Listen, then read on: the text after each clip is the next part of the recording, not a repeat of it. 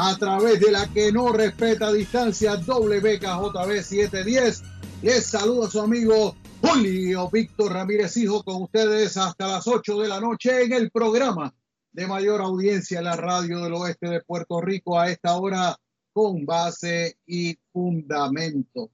Bueno, señoras y señores, eh, hay que comentar eh, lo que estuvo ocurriendo durante el fin de semana en el país completo. O sea, estamos hablando de un comportamiento que era totalmente anticipable. Que tan pronto abrieran las playas, abrieran eh, las comunidades donde hay eh, áreas recreativas, como por ejemplo ríos, playas, quebradas, etcétera, donde pudiera reunirse gente, usted le da del ala y hay gente que coge de la pechuga. Y eso fue lo que pasó este fin de semana. La gobernadora de Puerto Rico el viernes en una actitud magnánima eh, había concedido el que el fin de semana del día de la recordación, pues eh, considerando el, hecho de que pues eh, hoy era el Memorial Day, que únicamente se le rinde homenaje a aquellos miembros de las Fuerzas Armadas que murieron en acción. O sea, el Día de los Muertos es otra cosa, eso es noviembre. Hoy era el día de la recordación de aquellas personas que murieron en combate. Y que ya, pues, este, porque está bien, está el día de la recordación y el día de los veteranos, que es para conmemorar a los que fueron miembros de las Fuerzas Armadas, pero que están vivos. En el caso de Memorial Day es para conmemorar a los miembros de las Fuerzas Armadas, pero que fallecieron en acción. Y la cuestión es que prácticamente lo que hicieron fue que le abrieron el portón del cojal a un montón de personas que lo que hicieron fue que se fueron de playa. Supuestamente las instrucciones específicas era ir a caminar por la orillita de la playa, hacer ejercicio, eh, hacer deportes acuáticos, etcétera. Pero, señores, eso no fue lo que se vio en el fin de semana. Lo que se vio fue un despelote. Hasta un oficial de la policía fue atropellado y se encuentra grave en el centro médico de Río Piedra. y hubo confiscaciones de Ford Track, de motoras. Bueno, hubo tres Ford Track que se los robaron. Después que los confiscaron, se los robaron del cuartel de la policía de Bayamón. Y estamos hablando de que, señores, aquí hay una situación. Y yo lo voy a decir así. Hay gente que no le gusta lo que yo voy a decir o no le gustará lo que yo voy a decir. Pero la culpa no es de Trump, la culpa no es de Wanda Vázquez. La culpa no es de ninguno de los alcaldes de Puerto Rico. Si usted se contagia con el COVID-19, la culpa es suya por no quedarse en su casa y cumplir con el aislamiento. Usted es el único responsable por sus actos. Y esta pregunta yo la hice ayer si la gobernadora Wanda Vázquez te dice a ti que te tires por un jico, ¿tú, tú, lo harías? No, porque lo que pasó fue que viene y dice, no, que la gobernadora dijo que esto, que ahora está abierto, que, no, hombre, no, o sea, ella trató de ver hasta dónde se le podía dar oportunidad a la gente para regresar a algo parecido a la normalidad. Pero esto fue totalmente anormal lo que pasó este fin de semana. O sea, la decisión y la responsabilidad de las consecuencias son tuyas, amigo o amiga que me estás escuchando en este momento. Ayer cuestioné en mis redes sociales, cuestioné el hecho de que, mire, vamos a ver de aquí a 15 días, a 14 días, cómo va a estar el, el, el ambiente en lo que tiene que ver con los contagios de COVID-19. O sea, la gente estuvo al garete como si no estuviese pasando nada, gente sin mascarilla, gente sin, o sea, que no estaba respetando el, distanciamiento eh, social. No, yo les voy a hacer un cuento de aquí a 14 días a ver cómo van a estar las estadísticas de contagio y de casos positivos a COVID-19. Nosotros no hemos salido de esto. Yo sé que, mire, yo sé, el primero que está loco por regresar a la, a la normalidad, a la vida que teníamos antes, no antes de marzo, no, no, a la vida que teníamos antes de diciembre, antes de los temblores, antes de los terremotos. El primero que quiere volver a eso soy yo, pero las circunstancias impiden que nosotros regresemos a la normalidad. Y ahora no le podemos echar la culpa a Wanda Vázquez, no le podemos echar la culpa a Tron. O sea, la, la responsabilidad es nuestra. Yo sé que hay algunos miembros de la prensa que todavía insisten en decir, no, que la culpa es del gobierno, la culpa es del gobierno, la culpa es del gobierno. No, el gobierno está haciendo lo que puede. Están tratando de reabrir de forma escalonada el movimiento comercial en Puerto Rico a partir de mañana. Pero entonces, tú le das la oportunidad a las personas de que pues regresen a algo parecido a lo que es la normalidad y entonces te encuentras con la situación de que se vuelven locos como si estuviese sido el sábado de gloria o el viernes santo. De hecho, yo me voy a estar comunicando después de la mitad del programa con el alcalde de Cabo Rojo, Roberto Bobby Ramírez, para que nos cuente cómo estuvo el fin de semana en Cabo Rojo, la capital turística de Puerto Rico. A la luz de todo esto, él había hecho un llamado recientemente a través de este mismo programa a la directora ejecutiva de la compañía de turismo, Carla Campos, para que buscara la manera de establecer un control sobre estas estructuras de alquiler, los Airbnb, porque se han seguido alquilando gente que no les importa, gente de lo que, de lo que único están pendientes es de la ganancia económica y no les importa si se aglomeran dentro de una estructura 20 personas. Lo que ellos quieren son los chavos que le dejen el alquiler. Entonces hay unas hospederías que, aunque están abiertas, no están recibiendo reservaciones ni están recibiendo huéspedes precisamente para evitar este tipo de situaciones. Y por el otro lado tenemos casas de alquiler, apartamentos de alquiler que han seguido de lo más normal. Y ustedes han escuchado precisamente al alcalde de Cabo Rojo, Roberto Boy Ramírez, diciendo que en Cabo Rojo, como pueblo pequeño, la gente se conoce. Y uno sabe quién es de Cabo Rojo y quién no es de Cabo Rojo. Y eso se dio este fin de semana. Yo vi fotos de combate. Que aquello, a mí no me vengan a decirle que no, esa gente no se bajó de los carros. O sea, tú vas a ir a combate y no te vas a bajar. O vas a ir al poblado de Boquerón y no te vas a bajar.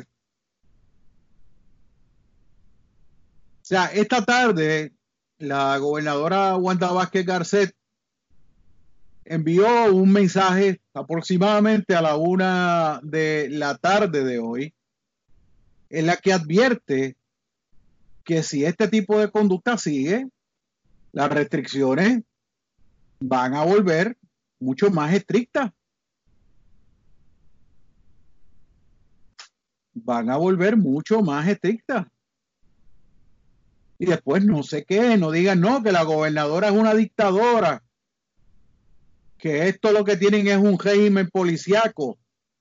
Hombre, no. O sea, aquí hay que asumir responsabilidades. Nosotros como ciudadanos tenemos que asumir responsabilidades. No quieran ver ustedes la cantidad de fotografías que nosotros hemos visto a través de las redes sociales o que nos han enviado directamente a través de mensajes. Con la cantidad de playas llenas de basura. Por gente que se volvió loca. Que se volvió loca. O sea, y entonces encima de eso vienen y sueltan la basura en la playa y no se la llevan. Este fin de semana yo fui a hacer una gestión a, uno de los Walgreens del área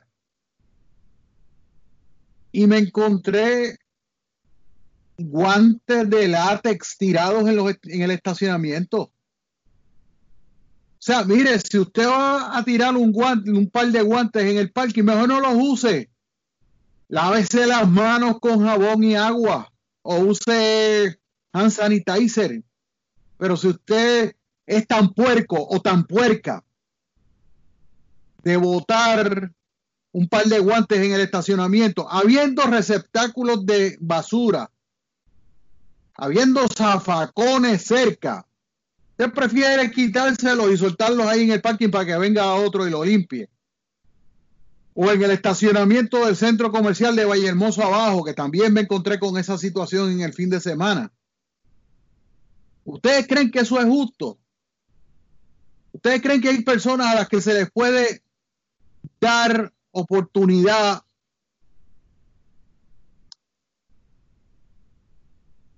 Señores, o sea, esto aquí lo que hubo fue un ajo con.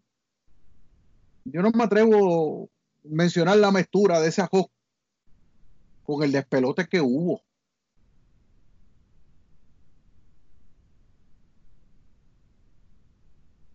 sea, parte de la responsabilidad la tiene, la tiene el gobierno por haber, por haberle abierto la puerta a esta gente con la supuesta consideración de que era el fin de semana del Memorial Day. Pero también parte de la responsabilidad la tienen estos boricuas bestiales. Porque no se le puede llamar de otra manera. Que no tienen control que no saben aprovechar las oportunidades que se les dan. Dios quiere y me equivoque, pero de aquí a 14 o 15 días vamos a ver las estadísticas de COVID-19. Y yo le voy a hacer un cuento. Eh, hay gente que se está comunicando con nosotros para preguntarnos por qué no hay luz en sectores de Mayagüez. Eh, me escribieron del, área de residencial Yagüez. Yo voy a tratar de, contestarle la interrogante a la persona que me escribió, porque le agradezco siempre al querido amigo Francisco Javier Soler Alers, el Cambumbo, el que nos haya ilustrado con el trabajo que se estuvo eh, haciendo durante el día de hoy. A las 5 y 55 de la tarde, Cambumbo nos da una actualización de datos de lo que se ha estado haciendo y surgió un evento que tiene que ver con la subestación 11 de agosto. Hoy dice que la que distribución de Ponce y Central Monacillo aprobaron la vía libre, conectaron los bajantes del OCB del Breaker de 11 de agosto estaban haciendo pruebas que estaban dando positivo para ir entrando a los alimentadores e ir energizando prospectivamente. Primero iban a estar energizando, según nos indica Cambumbo, la carretera 105 y todos sus sectores. Posteriormente el casco urbano, la carretera 348, la 349 y el barrio Quebrada Grande, para cuando entren todos y sea positivo comenzar a cerrar los alimentadores poder energizar la carretera 106 y todos sus sectores y ramales. Dice que toma tiempo adicional de trabajo Algunos de los sectores llevan hasta 10 horas sin energía eléctrica en eh, Mayagüez y eh, había una estación portátil que quedó fuera de servicio totalmente, lo que se hacía en estos trabajos en alturas de Mayagüez. Yo voy ahora mismo a darle la lista de, la, de los sectores que están sin servicio ahora mismo, eh, sin energía eléctrica, porque es que está, pues obviamente estamos eh, hablando de, de situaciones relacionadas con, pues, con, con, con el problema de, del servicio de, de, energía de energía eléctrica. Y son más de 10 horas que hay que llevan sectores de Mayagüez sin luz ahora durante el día de hoy. Este, estoy buscando la página de la autoridad aquí en internet para poder eh, darle la información eh, correcta de lo que ha estado de lo que ha estado pasando. Y aquí está, ya estamos. Vamos a ver cuántos sectores de Mayagüez. Me dicen que la lista es bastante extensa. Y el informe, según indica la Autoridad de Energía Eléctrica de forma oficial, tiene 31 sectores sin servicio. 31 sectores sin servicio a la hora que estamos hablando con ustedes.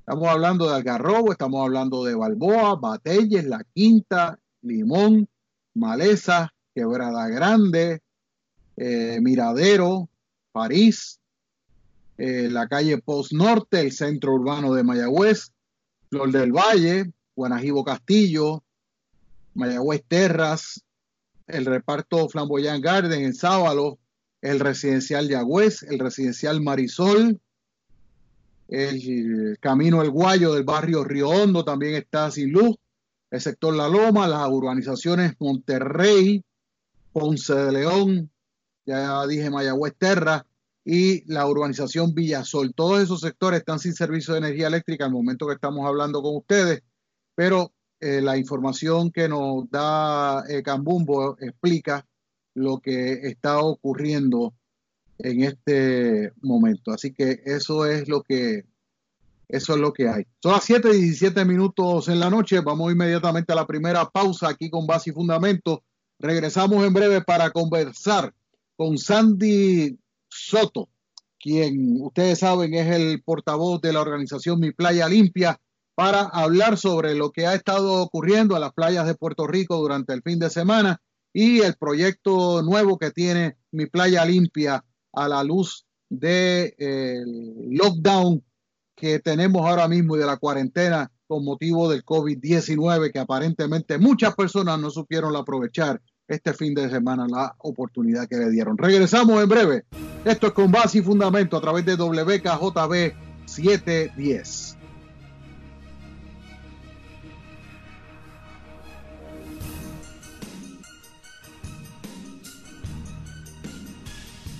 Claro que sí, señoras y señores, son las 7 y 20 minutos en la noche con base y fundamento a través de WKJB 710. Víctor El Cuco Valle, la dirección técnica, Julio Víctor Ramírez, hijo de la calle digital. Precisamente en una presentación de la calle digital, www.lacalledigital.com. Y este es el programa de mayor audiencia, la radio del oeste de Puerto Rico, a esta hora con base y fundamento. Le damos la bienvenida a Sandy Soto, quien es el líder y portavoz del proyecto Mi Playa Limpia, una organización que ha tomado mucha notoriedad en el lapso de un año aquí en el oeste de Puerto Rico debido al trabajo voluntario que han hecho para de alguna manera ayudar a mantener limpias las playas del oeste de Puerto Rico y he visto también ha hecho ese trabajo en otras playas del resto del país, pero que la que abrió la puerta fue la playa Bullé. Y, le damos la bienvenida esta noche a Sandy aquí al programa para conversar con él precisamente sobre un proyecto nuevo que propuso hoy a través de las redes sociales y que pues esto involucra prácticamente toda la comunidad. Sandy, buenas noches, bienvenido a Con Base y Fundamento. Saludos, Julio Víctor, buenas noches y saludos a todos los oyentes, muy buenas noches a todos. Bueno, Sandy, háblame de, de, esta propuesta que tú eh, hiciste hoy en las redes sociales, eh, precisamente un challenge, un reto que tú le hiciste a prácticamente toda la gente que se conecta a, a Facebook particularmente. Pues sí, Julio, me encontraba yo anoche aquí en mi casa viendo todas esas noticias negativas que estaban, ¿verdad?, llenando las redes. Cada vez que agarraba el celular y abría el Facebook, las redes sociales, lo que veía era una noticia desagradable, ¿verdad? Como que no podíamos ya tolerar tanta cosa que estaba pasando ayer. Me puse con mi esposa aquí en el hogar a pensar, tenemos que crear algo, tenemos que hacer algo. Hay mucha basura en los playas, en los alrededores, en los ríos, estaban llenos de gente. Y, ¿verdad? Situación por, por el coronavirus que estamos viviendo, que tenemos verdad que guardar, guardarnos en nuestras casas, pensamos realizar un challenge, ya que las personas pues tienen el privilegio de salir a ejercitarse a las playas, a diferentes lugares, pues pensamos, no podemos reunirnos a realizar nuestra limpieza de costa, pero individualmente cada cual puede hacer su aportación y recoger basura que se encuentre en su camino y así pues tener una mejor calidad de vida, un equilibrio en la naturaleza, mantener un balance entre ser humano y, naturaleza, medio ambiente, y decidimos realizar ese challenge, que si la persona sale a ejercitarse en la calle, en la playa, donde decida correr, lloviar, la bicicleta, se lleve una pequeña funda en el bolsillo y basura que se tope por el camino se encuentre y la pueda recoger, luego depositarla en un contenedor nos enseñó una foto, nos envió un video, lo vamos a postear porque queremos llenar la página, llenar la red de noticias positivas, hasta allá, ¿verdad? De tanta noticia negativa que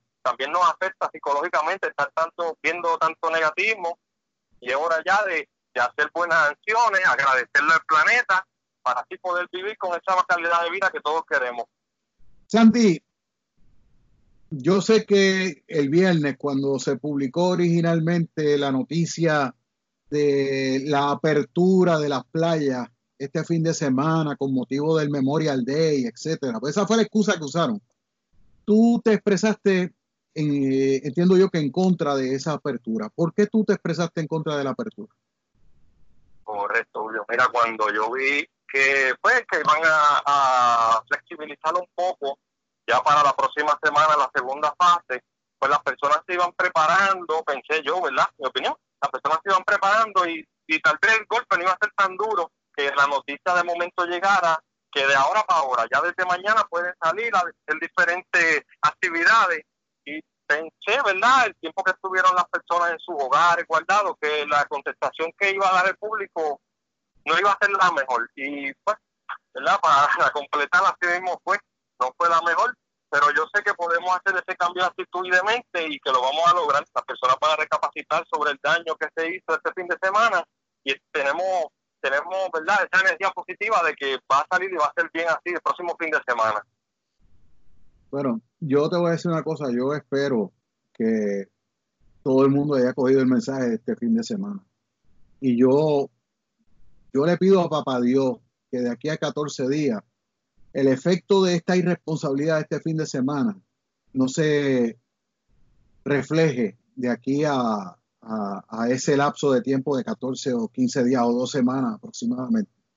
Porque eh, yo vi fotografías y videos de gente sin ningún tipo de protección, como si esto fuese un día, un fin de semana normal, como si esto hubiese alguien eh, anunciado en la radio o en la televisión ah, acabamos con la cuarentena, ahora todo el mundo puede salir. O sea, así era que se estaban comportando en el fin de semana. Yo entiendo de que, de que, de que fue una irresponsabilidad de gente que no tomó las precauciones. O sea, yo entiendo de que fue totalmente eh, abrupta la apertura sin la oportunidad de que la gente se preparara, de que incluso ni siquiera la policía ni los municipios se prepararan para atender estas situaciones de antemano se sabe que hay municipios que preparan planes de trabajo con anticipación para enfrentar movimientos grandes de personas a su área, como por ejemplo Cabo Rojo.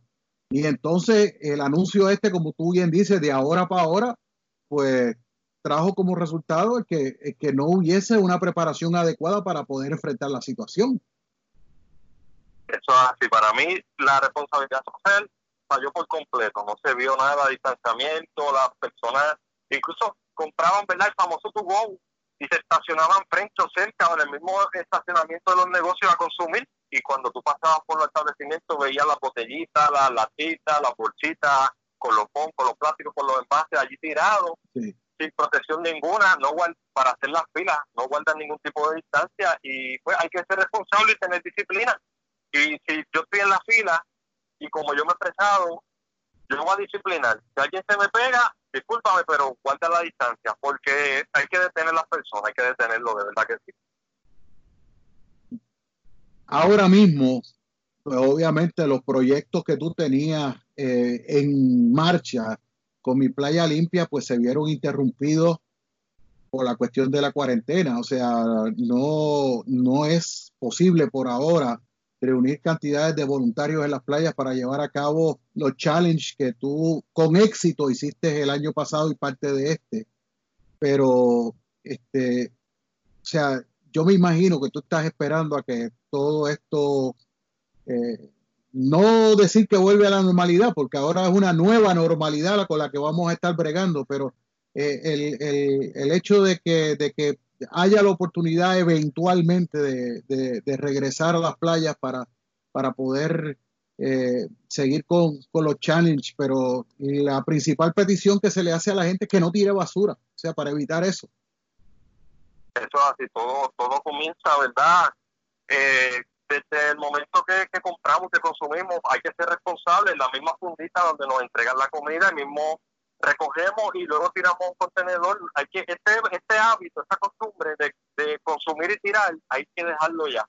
Y una vez culmine, ¿verdad? Que hay un poco más de accesibilidad y esté más controlado, pues vamos a comenzar con la limpieza y pues llevando las medidas, distanciamiento, mascarilla, esperando ya ese momento de comenzar, porque lo que vemos es que esta cuarentena ahora lo que como que agravar la situación desde María, los temblores, ahora el coronavirus, el, el, consumo de plástico ha crecido de una manera increíble.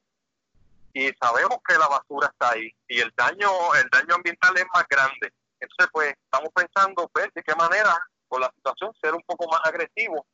Ya, pues, por lo menos, comenzamos este challenge, esperemos que las personas contesten, ¿verdad? Y que se cumpla, que acepten el reto, ya que no podemos reunir, pues vamos a hacerlo individual y vamos a correrlo. Entonces, tenemos la oportunidad de no solamente llevarlo a una playa como acostumbrábamos a reunir personas, queremos ver que a nivel isla, todos los municipios costeros, una, dos, tres, cuatro personas que lo hagan, ya hicimos un gran gesto, como expliqué verdad en el video del día de hoy, no hay gesto pequeño, no podemos minimizar, porque yo recojo mi fundita, eh, sigue cada cual recoge su fundita cuando venimos a ver, recogimos una gran cantidad y se hizo un gesto grande. No podemos dejarnos llevar porque no hay gesto pequeño.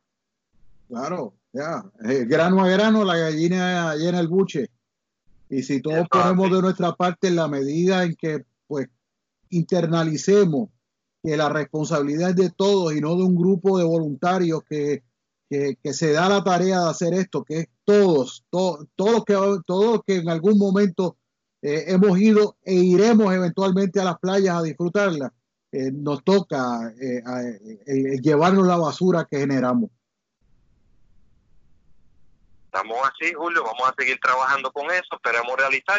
Hemos Llevamos ya un tiempo, varias semanas, en conversaciones con recursos naturales, a ver si logramos un permiso de nosotros solos, sin, sin hacer ningún tipo de actividad abierta al público, el grupo como tal de mi playa limpia, comenzar a hacer una cierta limpieza en lugares clave. Nos encontramos en una temporada de anidamiento de tortuga marina, la de tortuga singlar, se encuentra ya en su momento. Aquí en la costa de Mayagüez tenemos varios nidos y queremos que esas playas estén limpias porque cuando eso, esas tortuguitas bebés tengan su camino al mar, encuentren eso limpio y no tengan desperdicio en el medio que les sirvan y les sorben en su camino. Exacto. Bueno, Sandy, muchas gracias por la oportunidad de conversar contigo. Sabes que siempre tienes nuestro apoyo, tanto aquí en el programa como en la calle digital que cada vez que ustedes pues, hacen algo, pues, y tenemos la oportunidad de publicarlo, lo hacemos. Así que sabes que siempre estamos a tu orden. Julio, agradecido siempre, de verdad que sí por la oportunidad y gracias a todas las personas que nos han apoyado siempre. Bueno, gracias. Era Sandy Soto del proyecto Mi Playa Limpia, aquí con base y fundamento a través de WKJB 710. Vamos a la pausa. Regresamos en breve en el programa de mayor audiencia en la radio del oeste de Puerto Rico a esta hora en la dirección técnica. Víctor El Cuco Valle, Julio Víctor Ramírez Hijo con ustedes en una presentación de la calle digital www.lacalledigital.com. Regresamos ya mismo aquí con base y fundamento.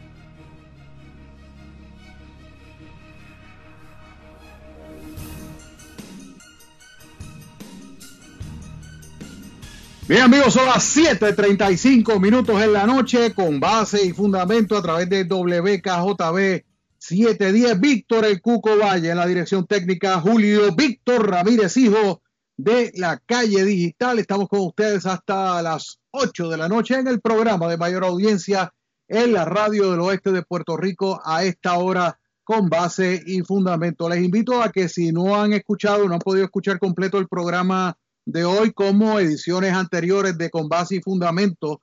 Lo pueden escuchar en el podcast de Con Base y Fundamento de la calle digital, en donde pues a partir del lunes de la semana pasada ya comenzamos a recopilar los programas. Vamos inmediatamente a la línea telefónica que lo tenemos ya con nosotros. Vamos a conversar a partir de este momento con el alcalde de Cabo Rojo, Roberto Bobby Ramírez Kurtz, Alcalde, buenas noches, bienvenido con Base y Fundamento, saludos. Saludos, Julio Víctor, para ti y todos los radio escuchas. con base y fundamento. Alcalde, ha terminado prácticamente el fin de semana largo de Memorial Day, el día de la recordación. Este, me gustaría saber de usted como alcalde de Cabo Rojo eh, el saldo de lo que ha sido el fin de semana en Cabo Rojo eh, a la luz de la cantidad de personas que se movilizaron tanto a Joyuda, a Combate, a Boquerón, o sea, hábleme de eso, alcalde, ¿cómo estuvo eso? Pues mira, Julio Víctor, no estuvo como otros días de la recordación, ¿verdad? O otros fines de semana de la recordación eh, que acostumbra a Cabo Rojo, claro, porque estamos, ¿verdad?, en medio de un toque de queda, eh, pero eh, hubo, hubo flujo, hubo flujo vehicular, bastante, bastantes vehículos, ¿verdad? En el área, dando la gente, recuerda que, que, que estuvo cerrado eh, por espacio de siete semanas, ocho semanas, y al tener al tener este ahora el espacio abierto, ¿verdad? Y que la gente podía ir a la playa a ejercitarse, pues entonces la gente decidió venir, ¿verdad? A los restaurantes, a, a la playa, gente que se quiso ejercitar y darse el chapuzón, como estaba provisto en la orden. Eh, en el poblado Querón, tapón, ¿verdad? Porque la gente andaba en sus vehículos, mucha gente con eh, con la mascarilla y guardando distancia, otros no, ¿verdad? Pero la responsabilidad ciudadana es la medicina que tenemos en este momento y es cada uno de nosotros que somos responsables de, de tener buenos actos, ¿verdad? Para que no se, se contagie la gente. La playa, pues hubo, hubo gente que tuvo que sacarla eh, porque vinieron con neveritas y con su sombrilla y eso no estaba permitido. Otras intervenciones de leyes de tránsito, ¿verdad? Y, y, y de droga que se intervinieron, pero el resto, ¿verdad? Pues la gente y los dueños de negocio también con sus protocolos establecidos sabes que mañana ya es que comienza eh, que puedan entrar a los salones comedores a un 25% de ocupación de ellos. Mientras tanto, pues las filas son afuera, eh, manteniendo distancia o en los vehículos entrando. Así que eh, mucho flujo de gente, no un desorden, ¿verdad? Porque eh, sí mucho flujo, pero no hubo desorden eh, como en otros lugares de Puerto Rico. Ok, alcalde, hay una situación y es el hecho de que por costumbre ya, usted siempre de antemano prepara unos planes precisamente para eventos como este. Y normalmente cuando hay actividades de Semana Santa, pues usted una semana antes, pues ya usted anuncia oficialmente los planes de trabajo que se van a estar ejecutando en, durante estos periodos de tiempo y también para los fines de semana de 4 y 25 de julio, etcétera. Y usted pues nos ha acostumbrado a eso desde siempre. Cuando se anuncia de forma abrupta, de hoy para hoy, prácticamente el, viernes, eh, ¿cómo, ¿cómo lo tomó a usted y a la administración municipal de Cabo Rojo esta determinación el viernes de parte de la gobernadora? Pues mira, como ya sabíamos, ¿verdad? Que fines de semana anteriores había habido bastante flujo, nos comunicamos con el comandante Wilson Negrón y se preparó un plan de trabajo dado que la policía municipal también de Cabo Rojo estaba en un aislamiento por un positivo al coronavirus eh, o al COVID-19, ¿verdad?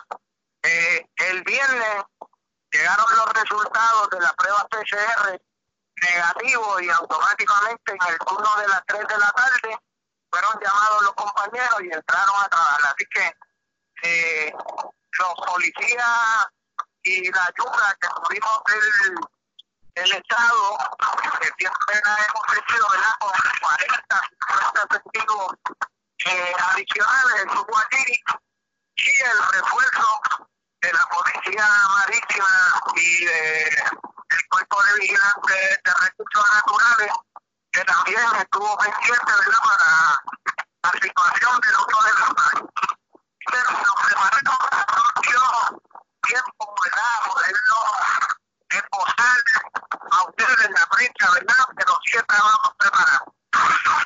Bueno, alcalde, eh, de aquí a fines de semana futuro ya prácticamente estamos entrando a lo que es el, periodo fuerte ya de lo que es el verano y con esta reapertura paulatina de establecimientos, en términos de eso, a la luz de la realidad, cómo va a estar funcionando el municipio de lo que es la capital turística de Puerto Rico.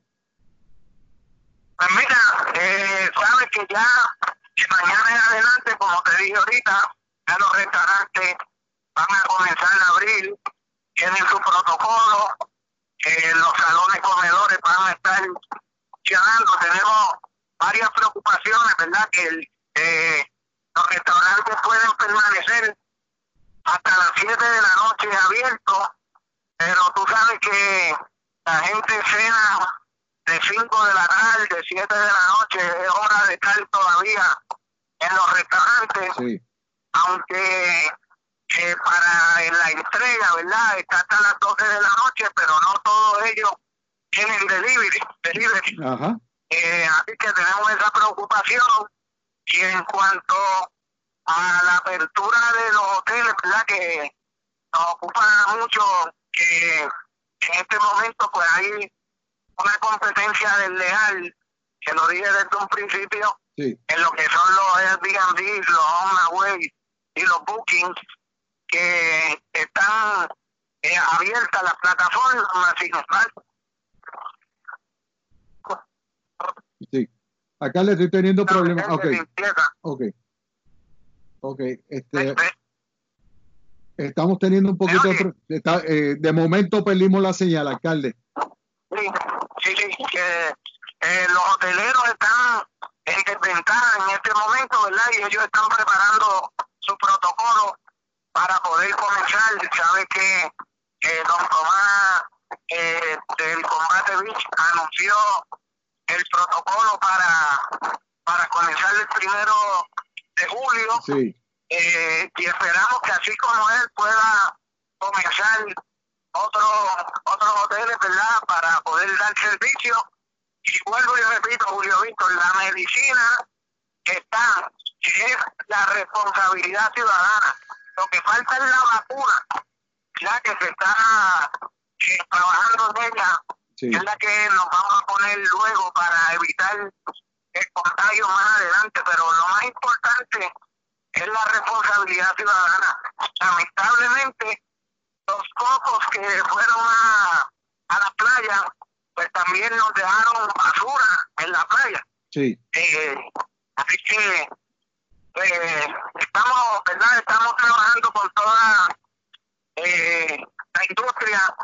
Hay algunos restaurantes y comercios que se han ido porque mantener cerrado por ocho semanas no todo el mundo tiene el capital para poderla aguantar y por eso el gobierno también tiene que reabrir eh, las puertas, ¿verdad? A dar servicio a la gente, que, que es el servicio, el servicio público que nosotros hemos estado haciendo el, el nuestro y el y en parte del Estado, ¿verdad? Sí.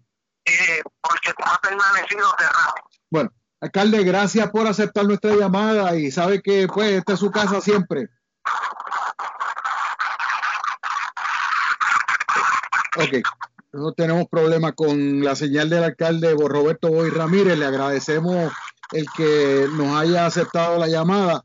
Y pues vamos a la pausa. Son las 7:46 minutos de la noche. Regresamos en breve. Esto es con base y fundamento a través de WKJB 710.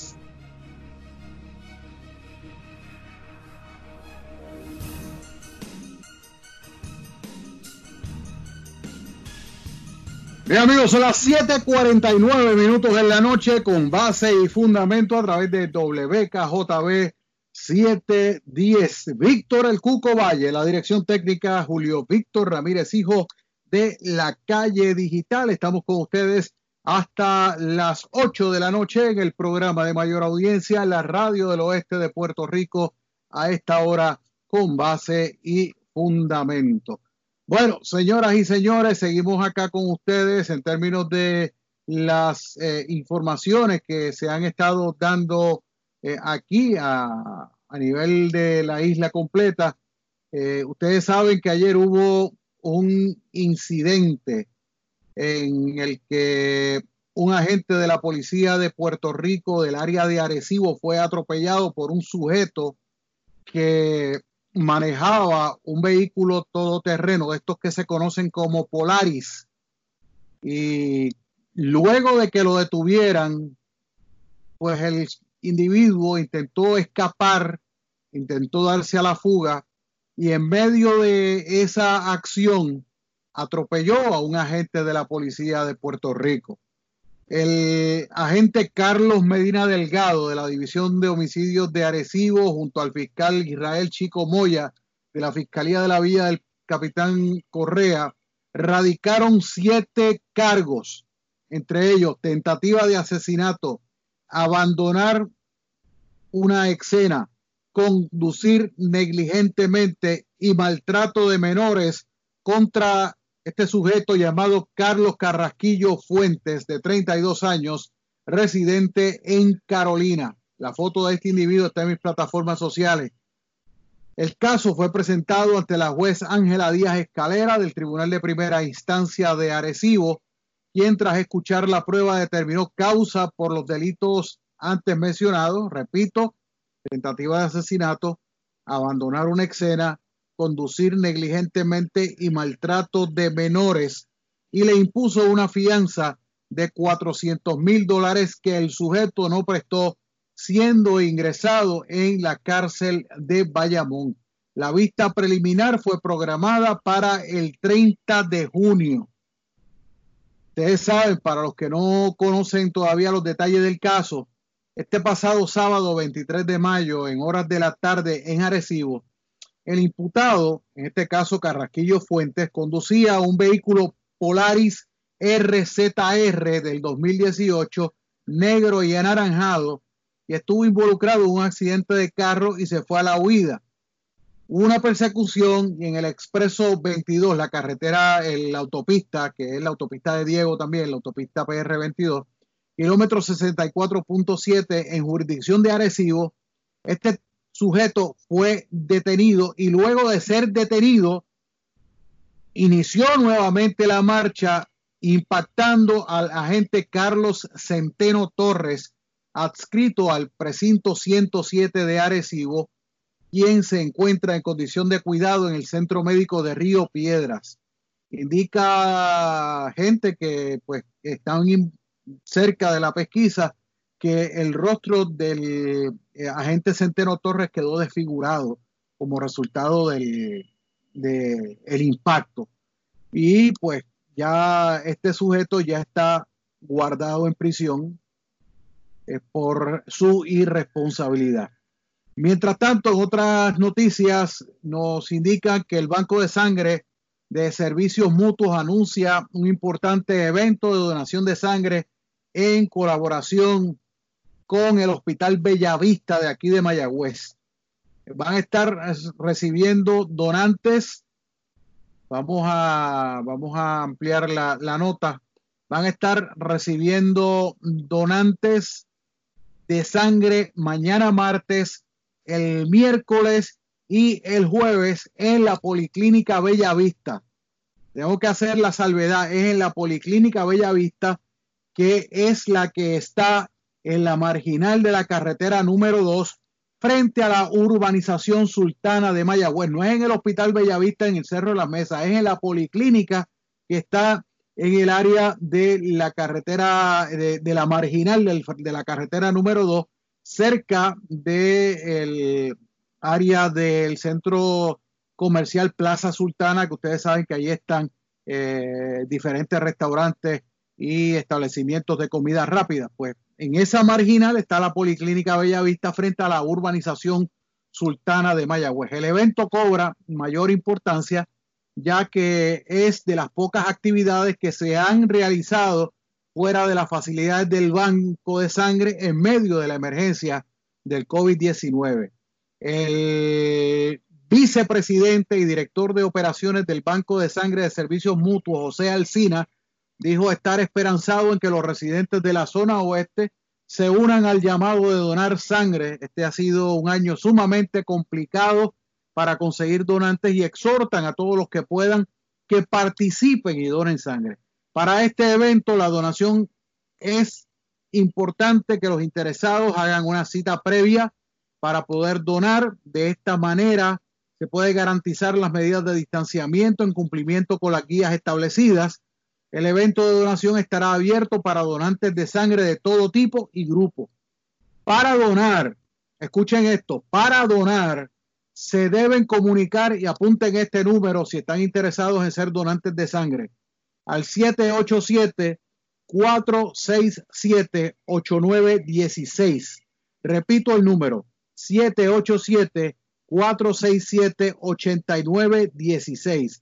El evento en la Policlínica Bellavista será de 9 de la mañana a 4 de la tarde, mañana martes, este miércoles y este jueves pero tienen que hacer cita primero al número que les di, 787-467-8916.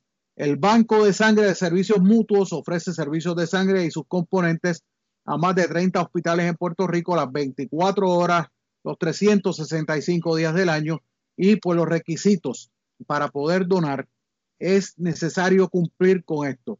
Tiene que tener, el donante tiene que tener 18 años de edad y estar en buen estado de salud. Los jóvenes de 16 y 17 pueden donar con el consentimiento firmado por sus padres o tutor legal que provee el banco. Los, diabéticos e hipertensos con la condición controlada. No es necesario estar en ayuna, se puede ingerir alimentos antes de donar, tienen que llevar una identificación con foto. Personas con tatuajes y o perforaciones, piercing, pueden donar si se lo realizaron en un establecimiento registrado y regulado por el Departamento de Salud. El tatuaje tiene que estar completamente sanado y bajo condiciones estériles. El trabajo de, tatuaje tiene que haberse hecho con una aguja estéril y con tinta no reusable. Así que si, si se hicieron el tatuaje en la cárcel, ese no cuenta. Diariamente, indica el Banco de Sangre de Servicios Mutuos, que se necesitan unas 400 pintas de sangre en Puerto Rico y con cada donante de sangre, el Banco de Sangre de Servicios Mutuos puede ayudar hasta cuatro pacientes hospitalizados en la isla. Así que le hago la exhortación al que se vayan comunicando al 787-467-8916 para participar en este evento de donación de sangre que comienza mañana a las 8 de a las 9 de la mañana en la Policlínica Bellavista. Repito, es la Policlínica Bellavista que es la que está en la marginal de la carretera número 2 frente a la urbanización sultana de Mayagüez. Así que con esa nota cierro con base y fundamento por el día de hoy. A nombre de Víctor El Cuco Valle, la dirección técnica, este es su amigo Julio Víctor Ramírez Hijo. Se despide de ustedes hasta mañana, recordándoles que el programa lo van a encontrar en nuestro podcast, que lo vamos a estar publicando ya más adelante en la noche y pues para que tengan la oportunidad de escuchar el programa completo si no lo pudieron escuchar desde el principio. Así que con eso nos despedimos.